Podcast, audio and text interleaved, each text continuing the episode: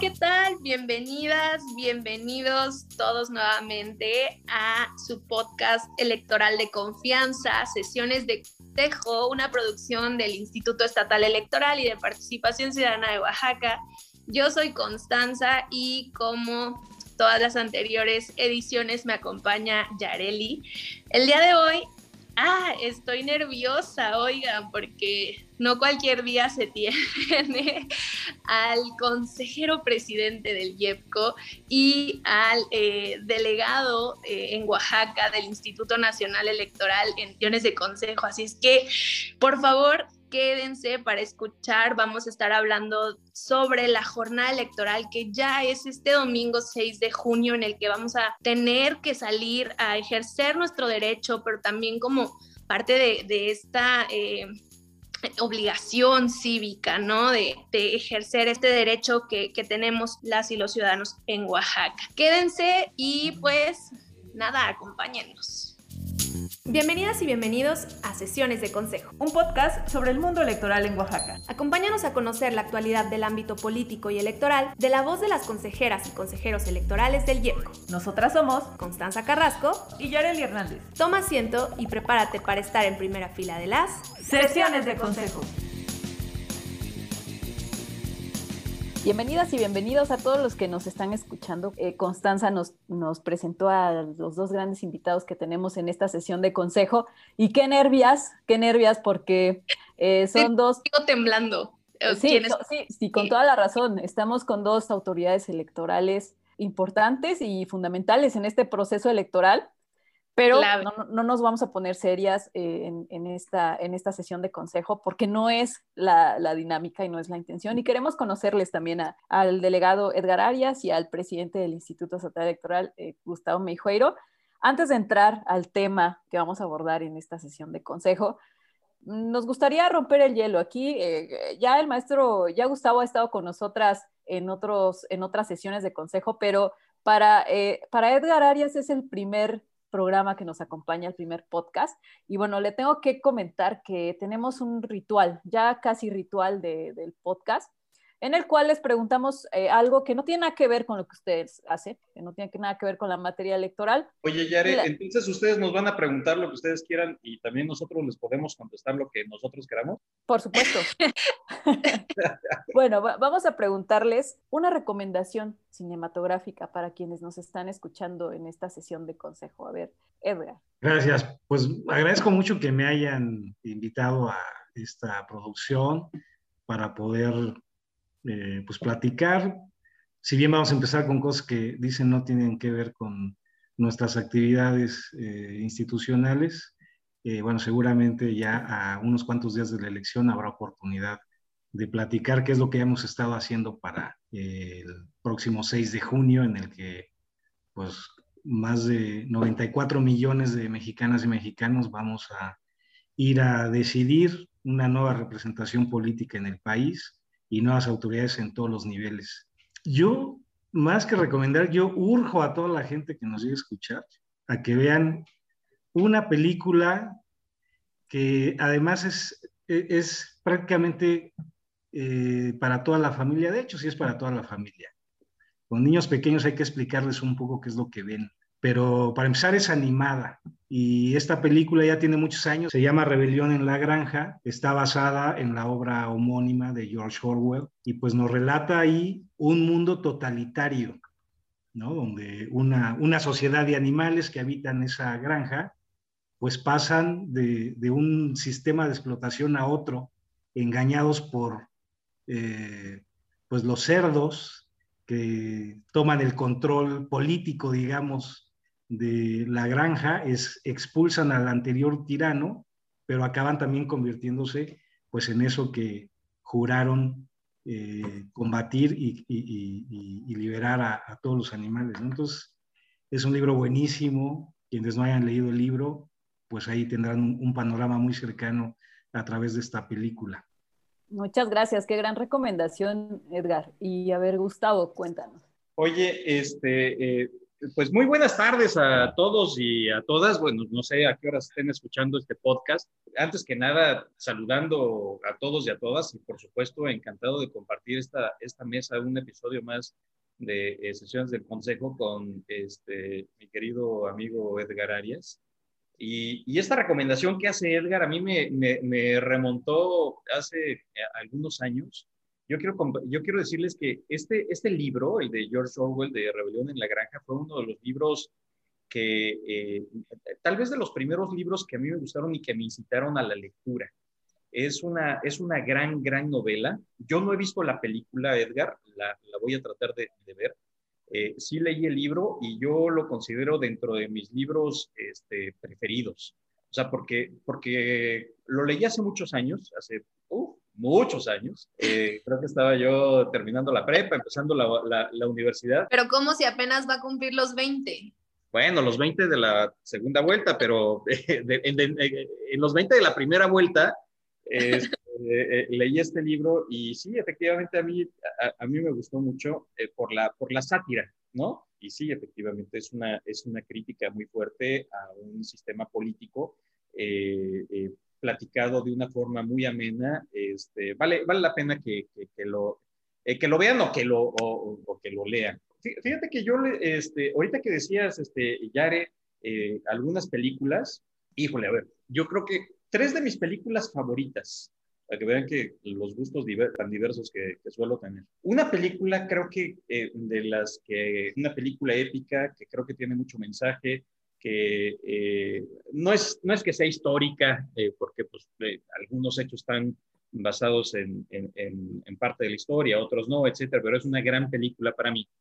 es Gladiador. Esa película es una de mis películas favoritas. Cada vez que me la encuentro en, algún canal, este, pues me la quedo viendo, ¿no? Ya la he visto no sé cuántas veces. Otra película que creo que tiene un gran mensaje de vida es La vida es bella. Es una eh, película eh, que trata de alrededor de, eh, del holocausto, de una persecución a, este, las familias judías. Y pues cuando una familia judía la, la llevan a uno de los centros de concentración y todo lo que hace un papá porque el hijo no se dé cuenta el, todo lo que están sufriendo alrededor y entonces este, cómo el papá logra que el niño no olvide a su mamá y, logra transmitirle grandes, eh, grandes cosas. Y déjenme decirles una tercera, tal vez un, clásico. Es una película de las que cuando todavía el cine era en blanco y negro, pero se la recomiendo mucho. Eh, una película que se llama Casablanca. Eh, creo que también es de, mis películas, de mis películas favoritas. Oye, Yare, pero a ver, platícanos. Excelentes, excelentes recomendaciones, la verdad. ¿Qué, película nos recomiendas tú? Híjole, no, yo les iba a recomendar este, pues una más, más para acá, ¿no? sí, como más relajado. Pero ustedes están muy, o muy. Cruella, que ya, ya que se puede ir al cine. O Cruella, sí, sí, sí. Muy, ustedes están muy políticos, muy filosóficos. Pero ya que se pusieron este, así en, en, esta, en esta temática. no, espérate, espérate, porque este, no nos ha dicho con su película. A ver, a ver, échale Cons. es que sí, yo les vengo manejando de Disney para acá. oye, oye, ¿te fijaste lo que nos dijeron al principio? Que, este, que estaban muy nerviosas porque estaban este, pues, eh, con el presidente del Consejo Local del INE y con el presidente del, del IEPCO y que estaban nerviosas. Yo te propongo, mi querido Edgar, que las pongamos nerviosas.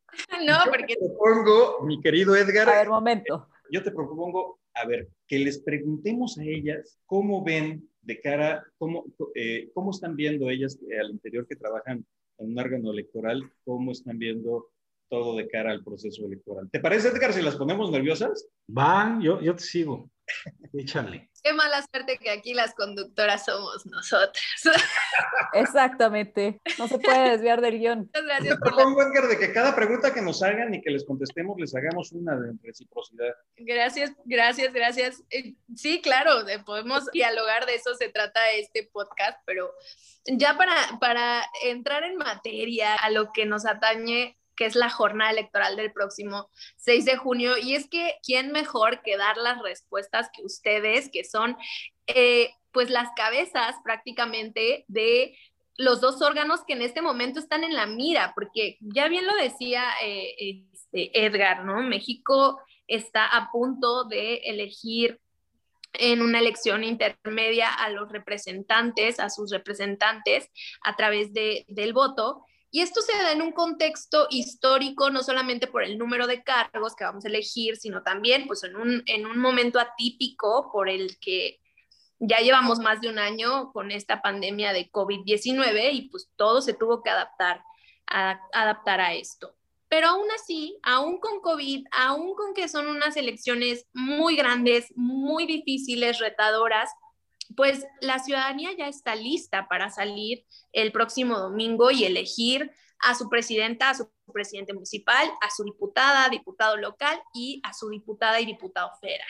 Ya más o menos por aquí este, dije un poco de lo, que, de lo que era la pregunta que les quiero hacer y que es, ¿qué cargos vamos a elegir en Oaxaca, sobre todo para que la ciudadanía sepa? Y cuéntenos un poquito de cuál es el número de candidaturas, ¿no? Porque vemos un montón de campañas políticas en este momento que a veces ya ni sabemos quién es para qué, pero justo de eso se trata, de dejarle claro a la ciudadanía qué va a elegir este domingo y cuáles fueron estas candidaturas que se aprobaron tanto por el IEPCO como por el INE. Pues adelante, maestro Gustavo, cuéntenos. Eso es trampa, ¿eh? Porque nosotros les íbamos a preguntar a ustedes. Les, vamos a responder, pero queremos arrancar primero con, primero lo primero, ¿qué vamos a elegir el 6 de junio? A ver, este es un, este es un proceso concurrente en donde vamos a tener elecciones tanto eh, federales como locales, es decir, eh, la ciudadanía eh, que vaya, acuda a las urnas, se va a encontrar ahí en su casilla, eh, aquí en Oaxaca, tres boletas.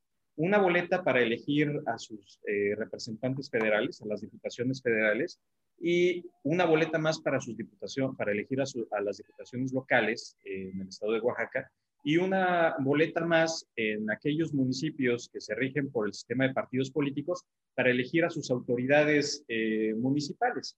Entonces, eh, se va a encontrar eh, quien viva en un municipio de eh, sistemas de partidos políticos, pues tres boletas, ¿no? Quien viva en un municipio en donde, por ejemplo, de usos y costumbres, pues se va, a encontrar dos boletas. Estas boletas van a, vamos a elegir entonces, pues, diputados al Congreso de la Unión. A nivel federal se eligen 500 diputados. 300 de mayoría relativa, 200 de representación proporcional, y en Oaxaca eh, se estarán eligiendo 10 diputaciones federales. En el ámbito local se estarán eligiendo 42 diputaciones, 25 de mayoría relativa, 17 de representación proporcional y eh, los cargos en los ayuntamientos, en los 153 ayuntamientos. En total, en total, de cargos locales, pues hay inscritos cerca de 16 mil candidatos, 17 mil candidatos, eh, 17 mil candidaturas entre propietarios, suplentes eh, en las diferentes concejalías, ¿no? Eh, entonces, eh, este es un cúmulo de cargos muy completos, bueno, muy, muy, muy, muy, muy diversos, y eso es lo que se va a elegir este, este próximo domingo, este, Cons. Súper, excelente, para que la ciudadanía también no se, no se pierda, ¿no? Al momento de ir a, a su casilla a votar y sepa bien eh, de qué va cada una de las boletas que le van a entregar. Es, esta información es súper importante. Yo le quiero preguntar a Edgar. Eh, bueno, la pregunta es, pero es un poco obvia. ¿Está todo listo para el próximo domingo? Pues claro que todo está listo para el próximo domingo, porque si no, eh, no estaríamos en este momento ya deseando que la gente salga a, a emitir su voto. Pero ¿qué es todo, Edgar? ¿Qué es todo lo que tiene que estar listo para llegar al 6 de junio? Ir, tomar tu boleta, emitir tu voto y meterla en la urna que, que corresponda. ¿Qué es ese, ese, todo? Pues mira, primero no está todo listo todavía. ¿eh? Ya, ya ¿Qué nos falta? Viendo, ¿Qué nos falta? Estoy viendo a, por culpa de quién. Mira, el, el, trabajo de organización de una eh, elección en México es muy complejo. Son nueve meses de preparación para un solo día, porque ese día ocurre un evento de gran magnitud. Millones de ciudadanos van a poder eh, ejercer su derecho de votar y elegir a sus representantes, a sus autoridades. Y para ese acto que ocurre en un solo día, el INE tiene que organizar, pues literalmente, un ejército de ciudadanas y ciudadanos que van a llevar a cabo los procedimientos que señala la ley a fin de que se configuren mesas directivas de casilla con personas seleccionadas mediante un doble sorteo, que hay que ir a notificar a sus domicilios, ver si quieren participar, si cumplen los requisitos de ley, darles la eh, capacitación de cómo aplicar los procedimientos para recibir y contar los votos, llenar las actas, mandar a producir las boletas que en México tienen, es, se, imprimen en papel seguridad. Literalmente votamos en billetes.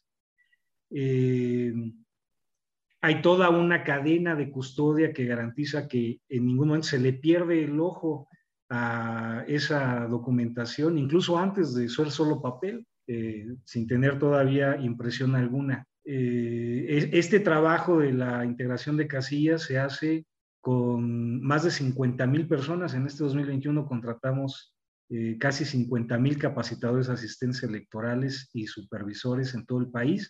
No más el INE. Un tanto igual tuvieron que contratar los institutos electorales de los estados para hacer sus propias actividades de asistencia electoral y cómputo de las elecciones municipales, de los congresos locales y en su caso de gubernaturas. Entonces, eh, insisto, es un evento enorme donde tienen que participar millones de personas. Los partidos políticos, fíjense qué dato, para cuidar más de 160 mil casillas que van a operar en todo el país, ya acreditaron a más de dos y medio millones de representantes. Entonces, es tremendo, es una movilización, un esfuerzo social eh, que además tiene la virtud de ser una escuela de civismo, porque la gente que participa, sea como CAES, sea como funcionarios de casilla, sea incluso como representantes de partidos políticos, pues conocen el modelo político electoral del país, se comprometen con una construcción colectiva muy relevante que al final pues genera eh, autoridades y representantes de carne y hueso, que a diferencia de lo que pasaba hace apenas algunos años, pues ya prácticamente nadie cuestiona su derecho de pasar a esos órganos a tomar decisiones porque eh, son, tienen origen en la legitimidad democrática que solo dan las urnas. Estamos a cinco días, menos de cinco días, cuatro días y horas de la jornada electoral y bueno, el trabajo del INE va avanzando eh, en términos de que ya están todas las personas designadas como funcionarios de casilla, ya se está distribuyendo la documentación electoral, ya se acreditó a los representantes de los partidos. Eh, y bueno, pues vamos a esperar que otras instancias del Estado mexicano, como por ejemplo las que tienen que ver con temas de gobernabilidad y seguridad, pues sigan haciendo su trabajo para que el día de la jornada electoral todo mundo tenga la confianza de salir a participar en, en paz y en tranquilidad. Excelente, es, es, sin duda un gran trabajo y mucho trabajo que no se ve y que como bien dices Edgar, eh, la, la, ciudadanía que participa en el proceso electoral, que, que se involucra en cualquiera de las etapas, eh, ya sea como funcionario, funcionario, como capacitador, como supervisor, supervisora, pues también va agarrando escuela y se va dando cuenta también de, de todo lo que hay detrás y que todo lo, que tiene que suceder para poder llegar a, a, la urna a emitir, a emitir su voto.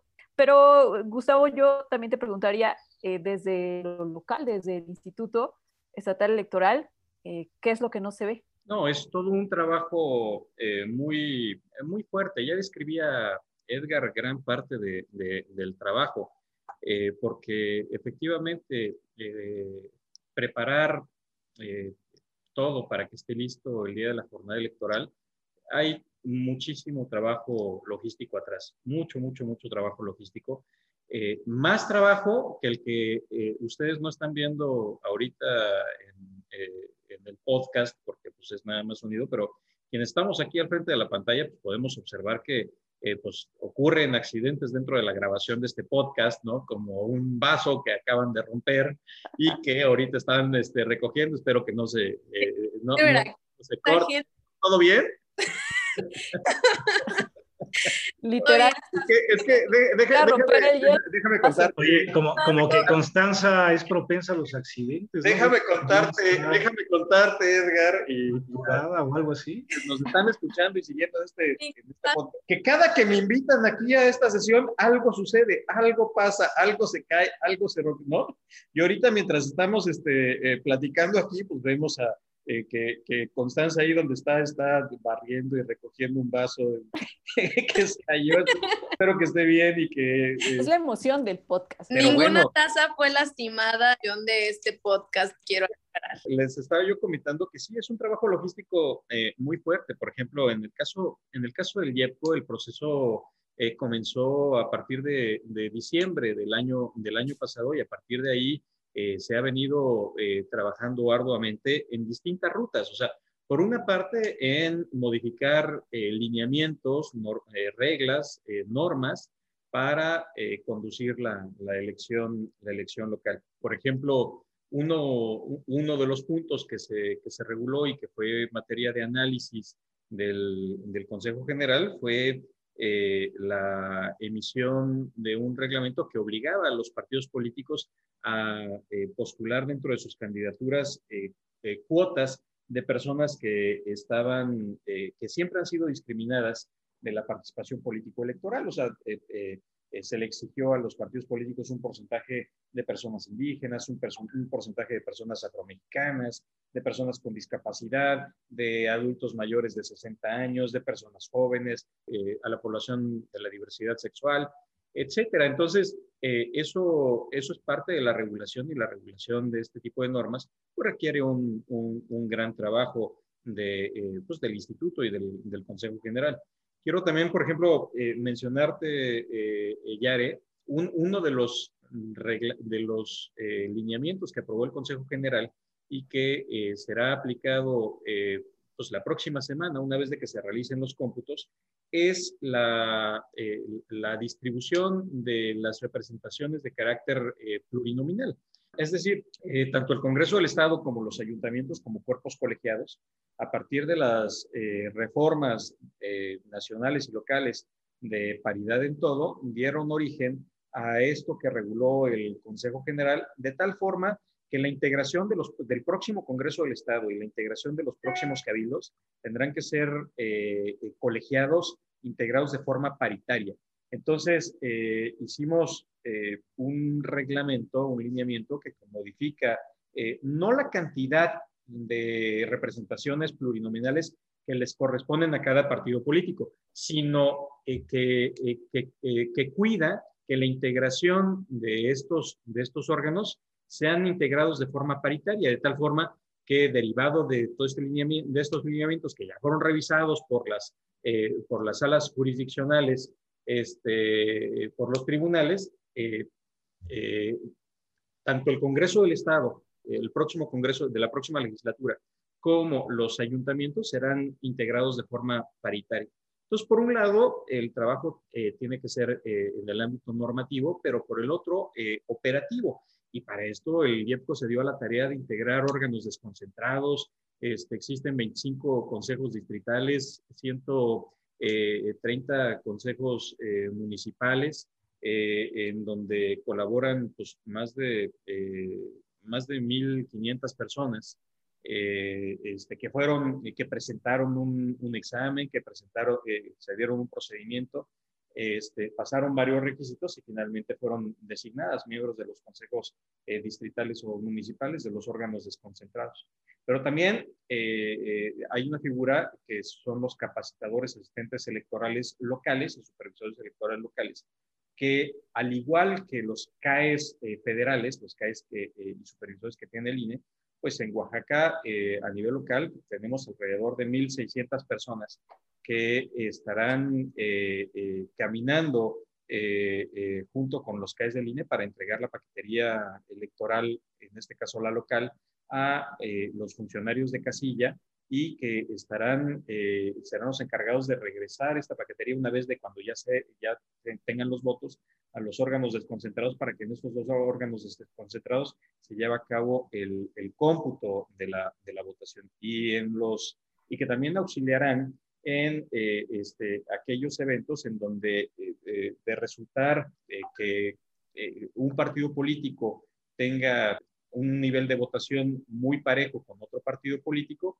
bueno, pues se dan algunas causales de recuento de votos, o sea, más allá del, del, conteo de votos que se lleva en las casillas, hay unas causales eh, que obligan a abrir paquetes electorales y a recortar los votos y, estas tareas también eh, son llevadas a cabo o auxiliadas por, por, por, estos, por estas personas. Entonces, eh, logísticamente implica muchas personas que están trabajando desde muchos meses antes para hacer posible que el próximo 6 de junio, a partir de las 8 de la, de la mañana, pues eh, eh, la ciudadanía, tú, Yare, tú, Cons y cualquiera de nosotros pueda caminar hacia nuestra casilla este, y encontrarse con las boletas electorales disponibles para que tengamos la posibilidad de emitir nuestro sufragio eh, y depositar nuestro voto y continuar nuestra jornada dominical. Nos damos cuenta que en sí mismas las elecciones ya tienen su gradito de complicación, ¿no? O sea, no es algo que ustedes digan,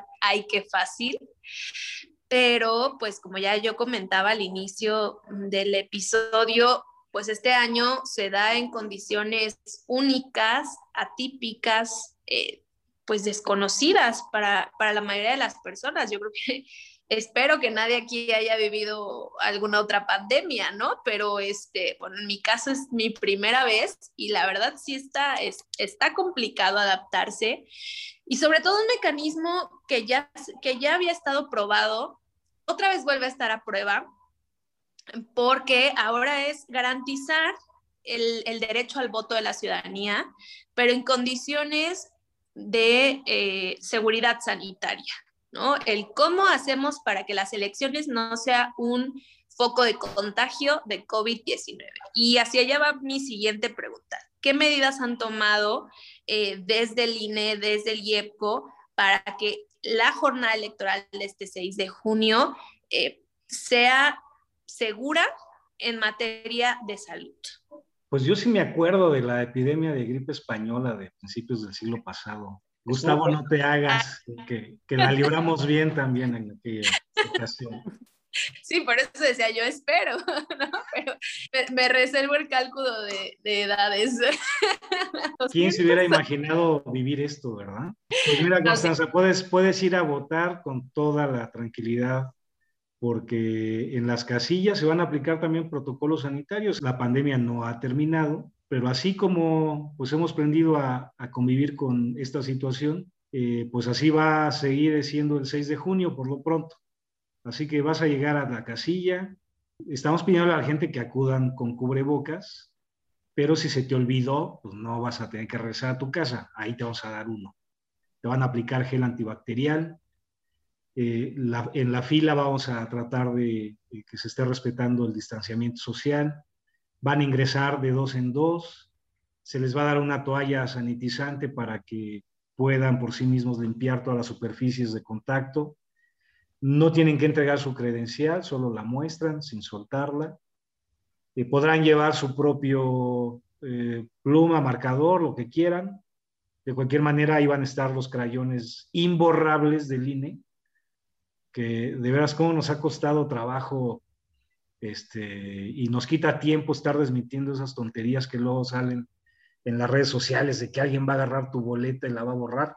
Oye, Para empezar, nadie puede hacer eso. E, Edgar, esto que comentas yo creo que es muy importante porque efectivamente eh, eh, han estado saliendo, eh, digo, cada elección salen, ¿no? Este, videos, etcétera, tratando de, hacer falsa, de, la, falsa noticia de que la pluma se borra, de que el crayón se borra, ¿no? O de que el papel eh, este, permite borrar esto, pero qué importante que lo, que, lo menciones. A ver, y, es directo, o sea, que, que, la gente sepa por nuestra voz de que, de que esto no es posible, Edgar. Pero mira, yo creo que hemos cerrado en cómo combatimos esas falsas noticias, ¿no? Porque lo que yo creo que realmente hay que explicar es que nadie puede tener tu boleta ya eh, convertida en un voto ahí con la posibilidad de borrarla. Nadie puede hacer eso. Cada uno de los votos que se emitieron en las casillas, pues son contados delante de los representantes, de los demás funcionarios,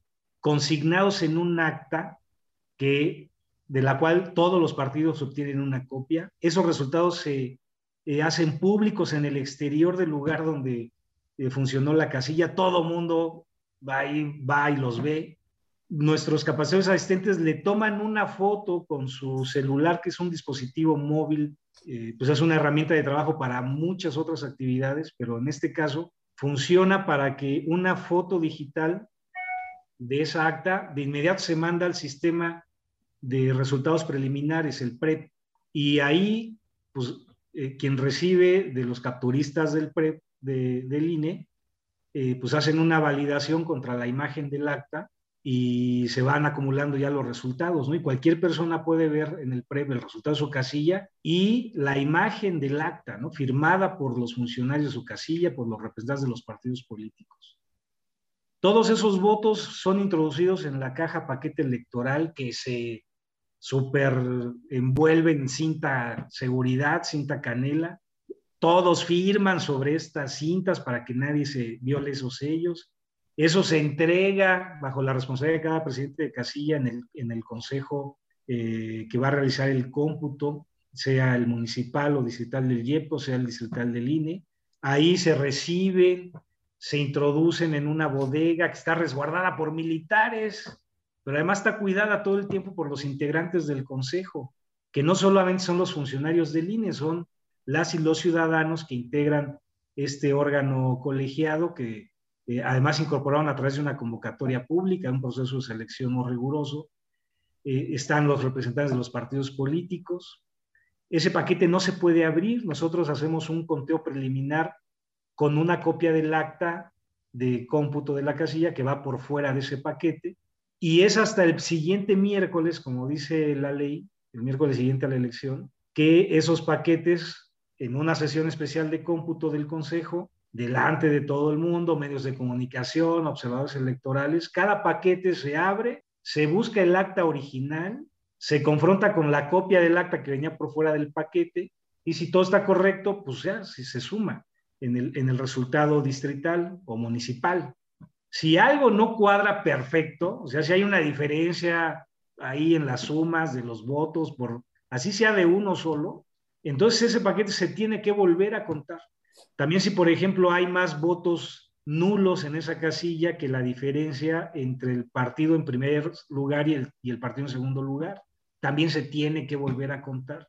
Si el acta no está bien llenada, les faltó poner un dato, se tiene que volver a contar y se hace ahí delante de todos. Eh, una vez que se hizo esto, el paquete nuevamente se eh, resguarda dentro de la bodega. O sea, jamás hay posibilidad alguna de que alguien vaya a tener tu boleta y se ponga a borrarlo.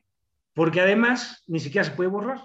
Los, marcadores que ha usado siempre el INE eh, pues son mandados a producir justamente como un mecanismo más de seguridad.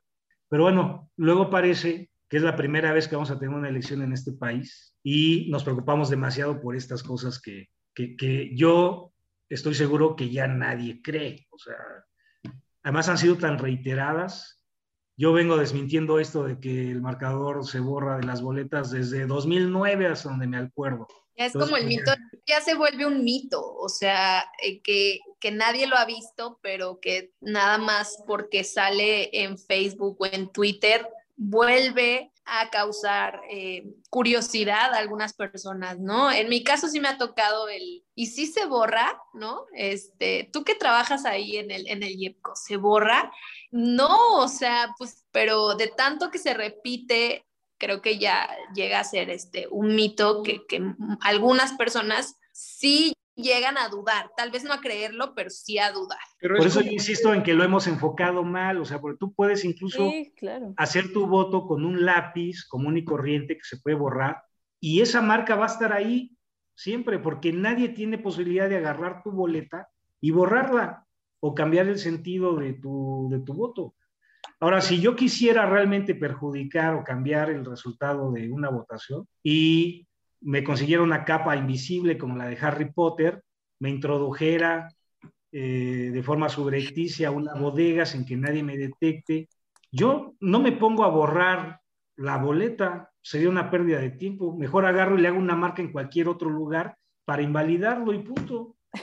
No, pero, pero esto, esto que estás diciendo es muy importante porque, eh, en primer lugar, pues porque el papel es un papel seguridad, el papel eh, tiene muchos sellos de, seguridad que hacen esto imposible. Pero más allá de, de que eso es creíble o no, esto que está diciendo Edgar es muy importante porque una vez que el voto está depositado en, la urna, hay toda una cadena de custodia de esas boletas que hacen imposible materialmente que pues alguna persona pueda como eh, borrar eh, un voto o, n número de votos en, una boleta electoral porque esto está cuida eh, cuando se sacan las boletas electorales están a la vista de todos, o sea, de partidos políticos, de funcionarios de casilla, de observadores electorales, etcétera. Entonces, eh, eh, es, eh, es una cadena de, de, custodia que se tiene en donde existen protocolos, en donde las bodegas electorales también tienen sus propios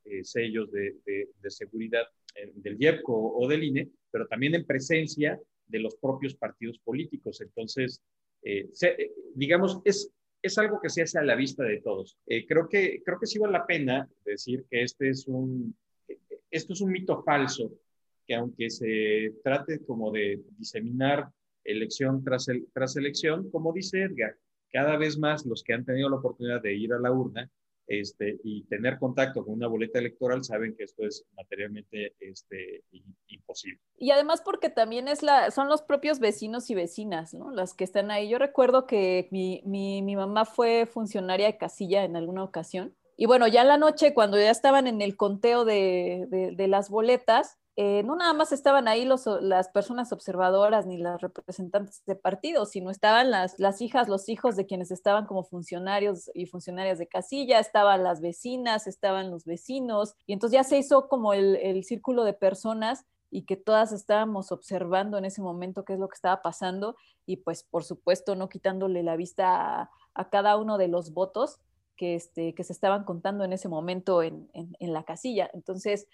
sí es un, es un, es un trabajo pues muy ciudadano y que además pues está siendo observado eh, creo que cada vez y con cada proceso electoral está siendo observado por más personas que no solamente son las personas que están organizando la, o coordinando la, la jornada electoral, sino las mismas vecinos y vecinas. Y es, y es verdad, o sea, los órganos electorales eh, tenemos que organizar y coordinar la elección, pero llega un momento en que esta elección es puesta en las manos de la ciudadanía y es la ciudadanía la que lleva a cabo este, la elección. O sea, y al final de la jornada electoral son tus vecinos, o sea, son es, la ciudad, los ciudadanos, las ciudadanas quienes van a, contar esos votos y van a llenar este, eh, eh, las actas. Claro. Este, eh, y esto es a la vista pues, de todos y de todas. Entonces, creo que esa es una de las grandes riquezas que tiene nuestro sistema electoral, que es un, eh, eh, las elecciones son ciudadanas, ¿no? Entonces, eh, esta parte no es menor, porque no, son, no son los órganos electorales, sino son los vecinos y las vecinas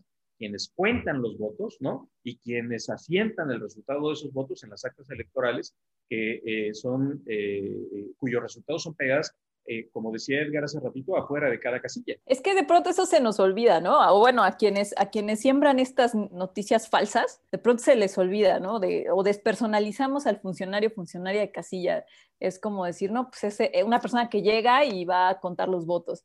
Y no es cierto, o sea, es, es el, el, profesor Cheque, es la tía Juana, es el, el tío José, el que llega ahí y que todos lo ubicamos, que todos lo conocemos y que nos conoce y que a lo mejor este, nos conoce desde chiquitos, chiquitas o a él lo conocemos desde hace mucho tiempo. Pero sí es, es muy importante recalcarlo y, y recordar siempre estos datos que ustedes nos están dando. El hecho de personalizar no solamente son las y los funcionarios de casilla, las y los CAES, los de los consejos, ¿no?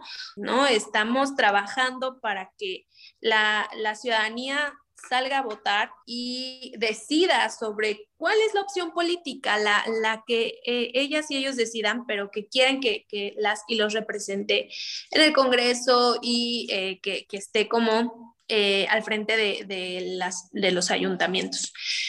Pero aquí hay algo bien importante y es algo que yo les digo mucho a mis amigas y a mis amigos a través de redes sociales. Oigan, de verdad, vayan a votar. Ayer veía en redes sociales que a las 6 de la mañana el enfajillado de boletas, el, sellado, el conteo, en uno de los consejos de, eh, del, del, instituto.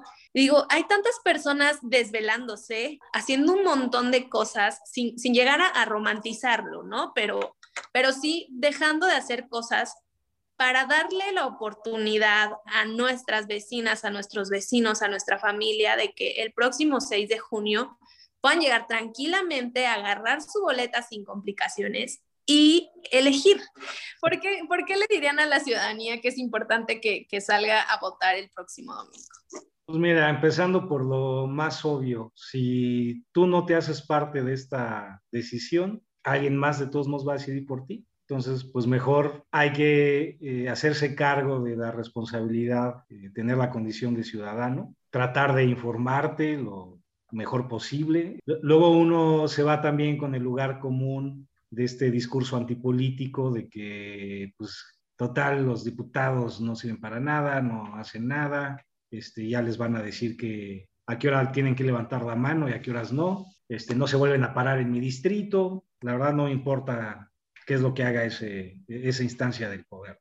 Lo cierto es que cualquier persona medianamente informada debería saber, como dice el clásico, pues que los, en los congresos se definen los presupuestos, si en los congresos se define si en tu colonia va a haber eh, posibilidad de que metan drenaje o que funcione bien el alumbrado público o que tengas un medio de transporte accesible, eficiente. En, los congresos pues se toman las grandes decisiones que nos vinculan a todos a través de las leyes.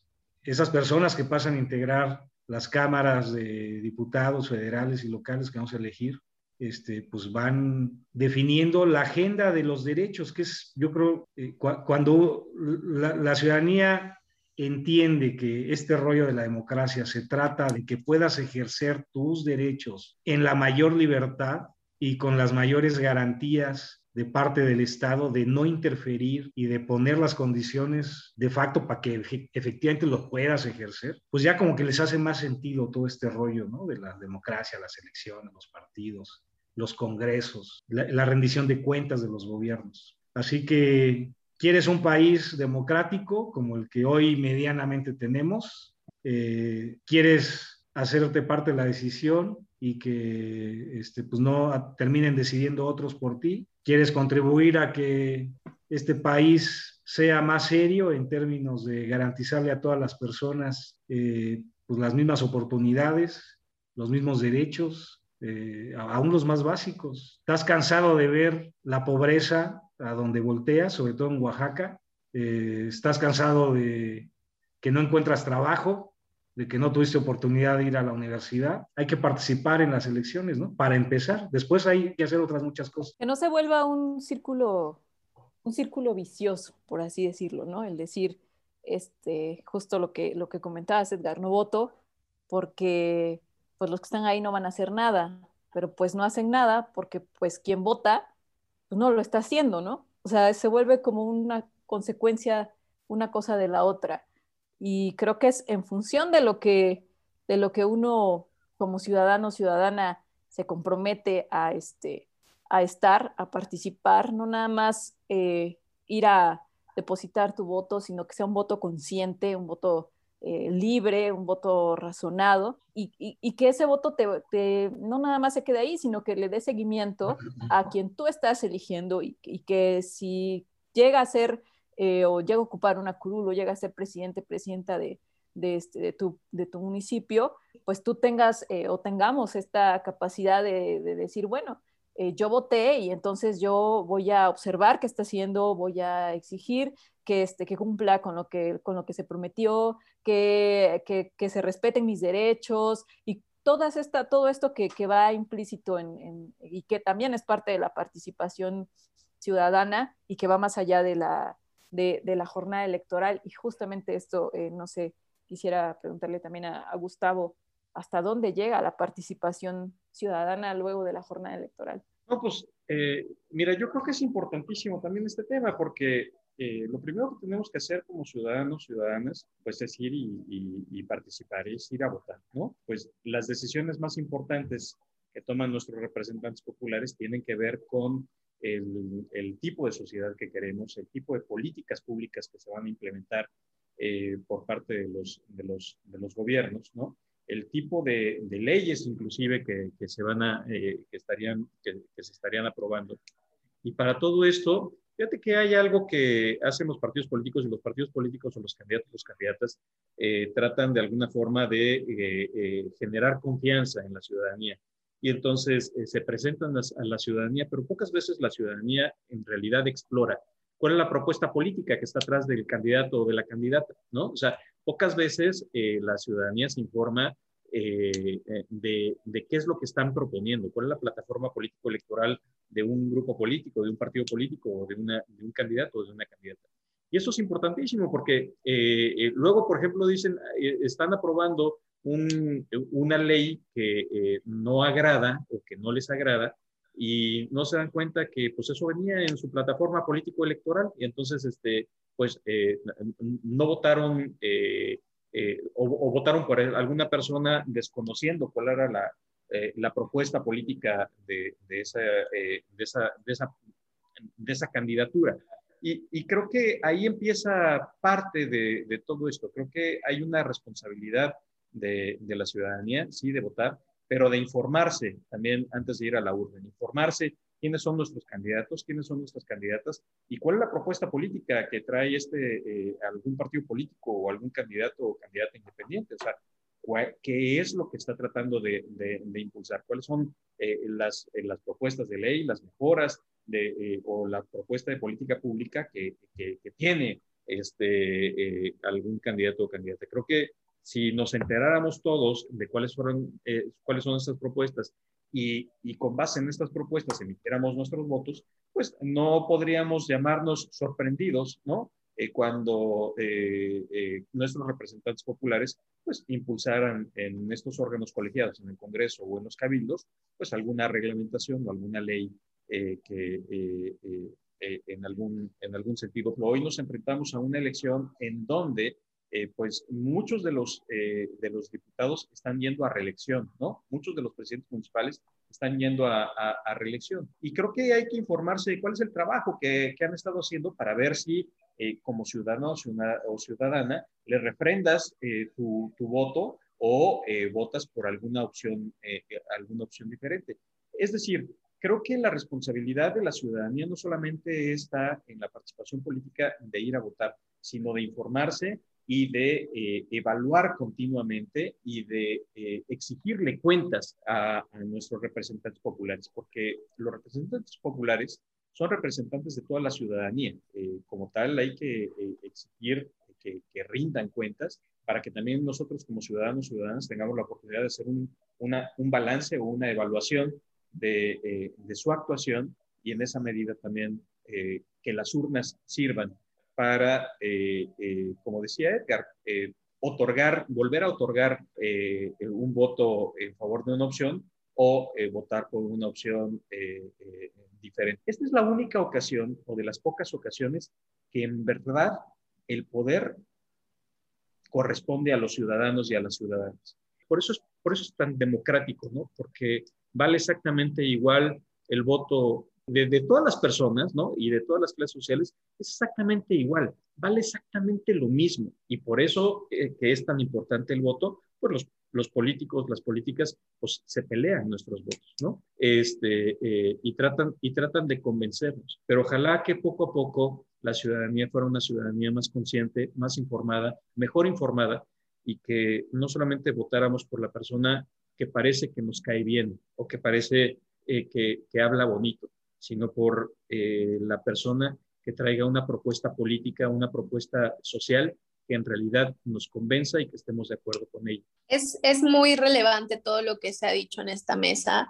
Bueno, empezamos como con la parte técnica, operativa, la logística, que implica eh, hacer para tener las urnas ese día, eh, todo listo, pero además lo que significa votar en el, en el mediano eh, y largo plazo, que, en qué se convierte el voto de la ciudadanía y realmente el por qué salimos a votar.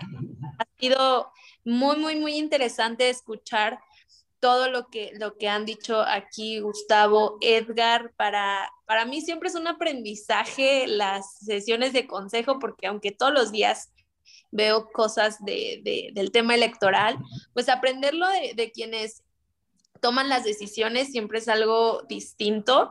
Así ya de fácil se nos fueron 60 minutotes platicando. Yo, yo no lo sentí, no sé si ustedes lo sintieron. A lo mejor Edgar sí se aburrió, pero, pero no sé, yo, yo me la pasé muy bien. Nada más por último, algún comentario súper breve para las personas que, que, hayan sido tan valientes de quedarse a acompañarnos hasta este momento, eh, ya cerca de la jornada electoral, ¿qué les diría? Empezamos con Edgar.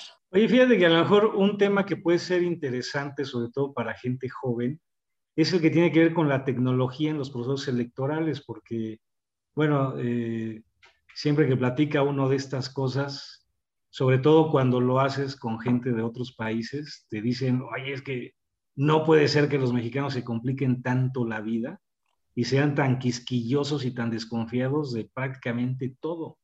Y luego, pues justamente esa es la razón de que tengamos un sistema electoral tan complejo, tan sofisticado. Pero también se acusa mucho, sobre todo entre la gente joven, pues que ya urge modernizar esto, ¿no? ¿Cómo es posible que sigamos votando con, este, casi, casi con piedra y cincel? No, bueno, Estamos lápiz. del marcador.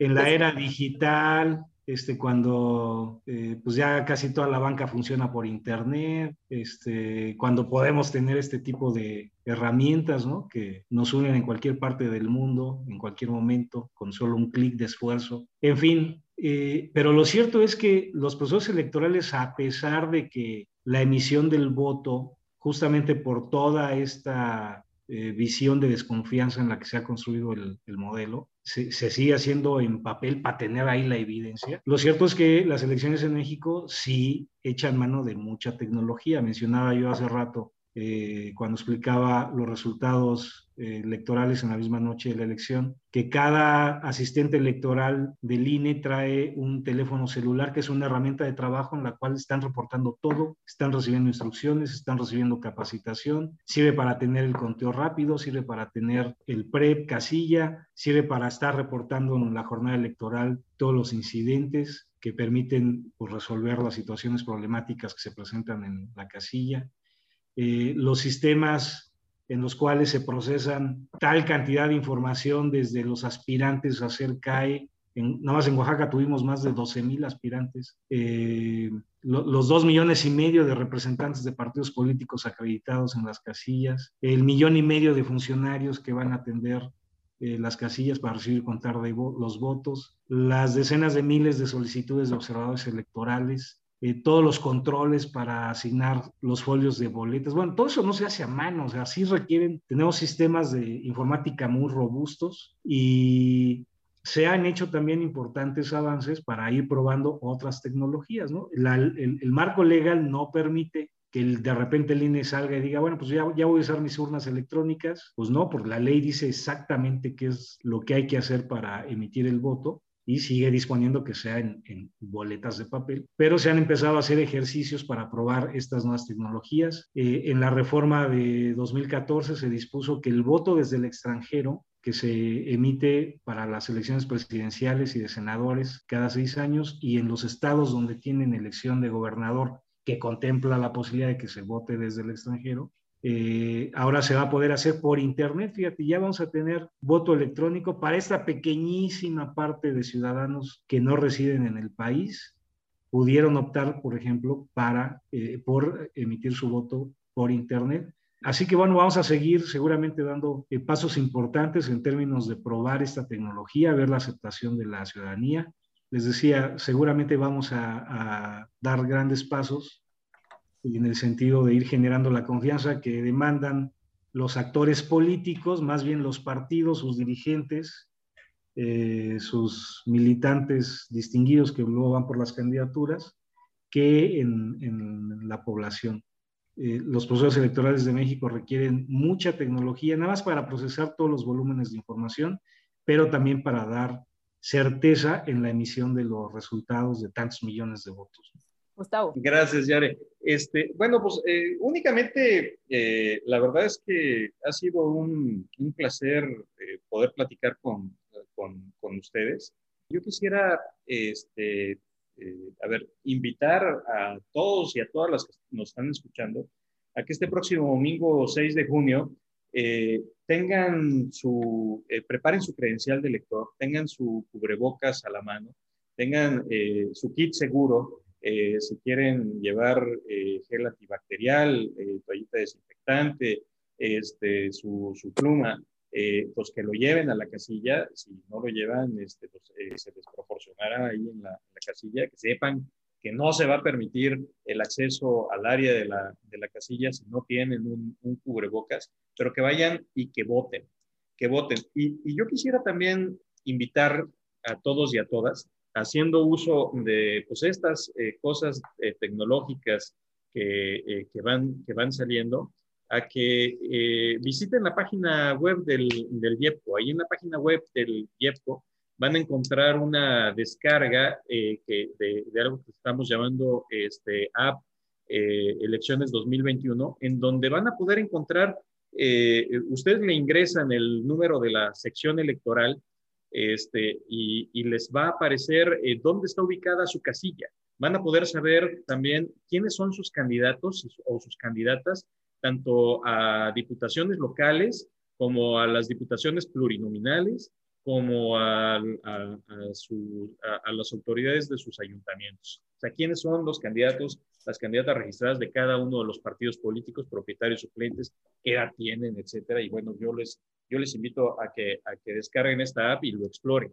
Pero también, una vez de que vayan a votar, yo les, yo les invito a que eh, por, por la noche, ya cuando estén los, los resultados electorales, se acerquen a su casilla, se acerquen y vean cuáles son los resultados de su casilla y vean si aparecen las firmas de los funcionarios de casilla de esos vecinos o vecinas que le recibieron su voto y que chequen que este, eh, luego ahí mismo en la app que yo les comentaba, van a poder ingresar al programa de resultados preliminares este, de las elecciones locales, en donde van a tener la oportunidad de esto que comentaba Edgar, de ver cuáles son los resultados de su casilla. Yo les invito a todos y a todas a que consulten el PREP y que vean y que puedan eh, eh, darse cuenta con sus propios ojos de que los resultados que, que, aparecen pegados ahí en la casilla, que verifiquen que esos esos mismos resultados que están ahí son los mismos que están cargados en su casilla en, su, en, en, la elección. Y que también ahí mismo en el PREP van a poder, eh, con un, con un clic eh, adicional, van a poder ver esta copia digitalizada del acta de la, eh, de la casilla que es la misma acta que van a tener, que tienen las autoridades electorales y que tienen todos los representantes de los partidos políticos que estuvieron presentes en esa, en esa casilla. Entonces, y les invito también a que puedan verificar las firmas este, de quienes eh, aparecen como funcionarios de casilla y que sean quienes les hayan recibido su boleta. Es decir, les invito a que verifiquen todo esto para que eh, ustedes, ¿no? que nos están escuchando y que van a ir a votar este próximo domingo, tengan la confianza de que eh, los, eh, las elecciones las hacemos los ciudadanos. Los votos los contamos los ciudadanos y los resultados eh, las, los establecen los ciudadanos y las autoridades electorales únicamente hacen el, la suma agregada de todos estos votos, pero también se van a dar cuenta que son los mismos votos que aparecen en cada una de sus casillas. Yo quisiera agradecerte, Cons, quisiera agradecerte, Yare, quisiera agradecer a, a, Edgar, quisiera pues, saludar respetuosamente a todas las personas que amablemente han seguido la transmisión de este podcast. Muchísimas gracias. Muchas gracias a los dos, a Cons. Eh, muchas gracias. Yo creo que tenemos mucho que que reflexionar, pero también mucho que hacer. Entonces, ya viene el 6 de junio, vayamos todas y todos a votar y, por supuesto con su kit voto seguro y con toda la confianza de que en, las, en cada una de las casillas el INE y el YEPCO van a cuidarles para que puedan emitir su voto libre, seguro y este, secreto. Y libre de COVID, además. Oh, así. Un día. No, pues, muchas gracias, por estar con nosotros. Rómpete otra taza y cierra. Muchas, muchas gracias, Gustavo, Edgar, Yare, por, por otro episodio. Em, recuerden que nos pueden seguir en nuestras redes sociales. Nos encuentran como IEPCO en Twitter, YouTube, Facebook, Instagram y por supuesto que TikTok, porque somos un instituto de vanguardia y modernizados. Hablamos el lenguaje de la juventud, claro que sí. La ¿Cómo, no? no se pierdan nuestros próximos episodios de esto que es... Sesiones de consejo. Cada vez nos sale mejor. Y ya.